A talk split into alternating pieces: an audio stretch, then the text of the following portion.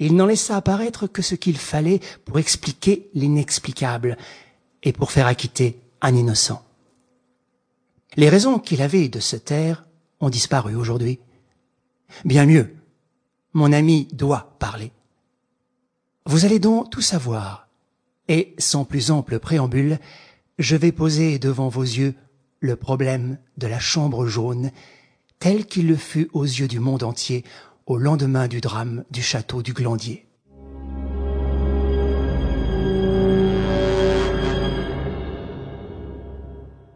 Le 25 octobre 1892, la note suivante paraissait en dernière heure du temps.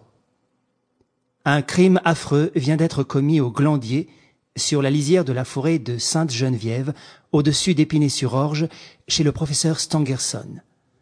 Cette nuit, pendant que le maître travaillait dans son laboratoire, on a tenté d'assassiner mademoiselle Stangerson, qui reposait dans une chambre attenante à ce laboratoire. Les médecins ne répondent pas de la vie de mademoiselle Stangerson. Vous imaginez l'émotion qui s'empara de Paris. Déjà, à cette époque, le monde savant était extrêmement intéressé par les travaux du professeur Stangerson et de sa fille. Ces travaux, les premiers qui furent tentés sur la radiographie, devaient conduire plus tard monsieur et madame Curie à la découverte du radium. On était du reste dans l'attente d'un mémoire sensationnel que le professeur Stangerson allait lire à l'Académie des sciences sur sa nouvelle théorie, la dissociation de la matière. Théorie destinée à ébranler sur sa base toute la science officielle qui repose depuis si longtemps sur le principe rien ne se perd, rien ne se crée. Le lendemain, les journaux du matin étaient pleins de ce drame. Le matin, entre autres, publiait l'article suivant, intitulé un crime surnaturel. Voici les seuls détails, écrit le rédacteur anonyme du matin, que nous ayons pu obtenir sur le crime du château du Glandier.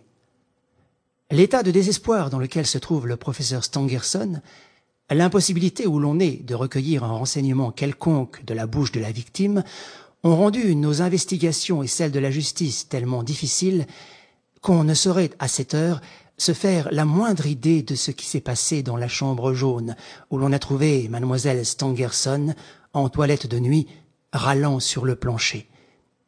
Nous avons pu, du moins, interviewer le père Jacques, comme on l'appelle dans le pays, un vieux serviteur de la famille Stangerson.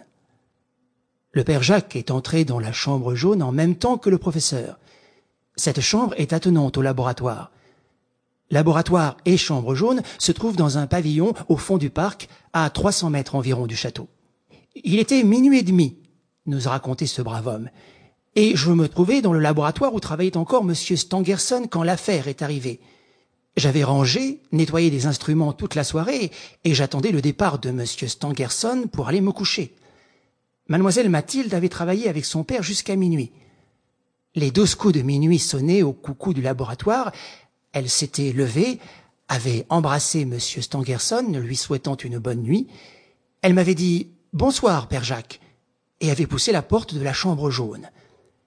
Nous l'avions entendu qui fermait la porte à clé et poussait le verrou, si bien que je n'avais pu m'empêcher d'en rire, et que j'avais dit à monsieur Voilà mademoiselle qui s'enferme à double tour. Bien sûr qu'elle a peur de la bête du bon Dieu.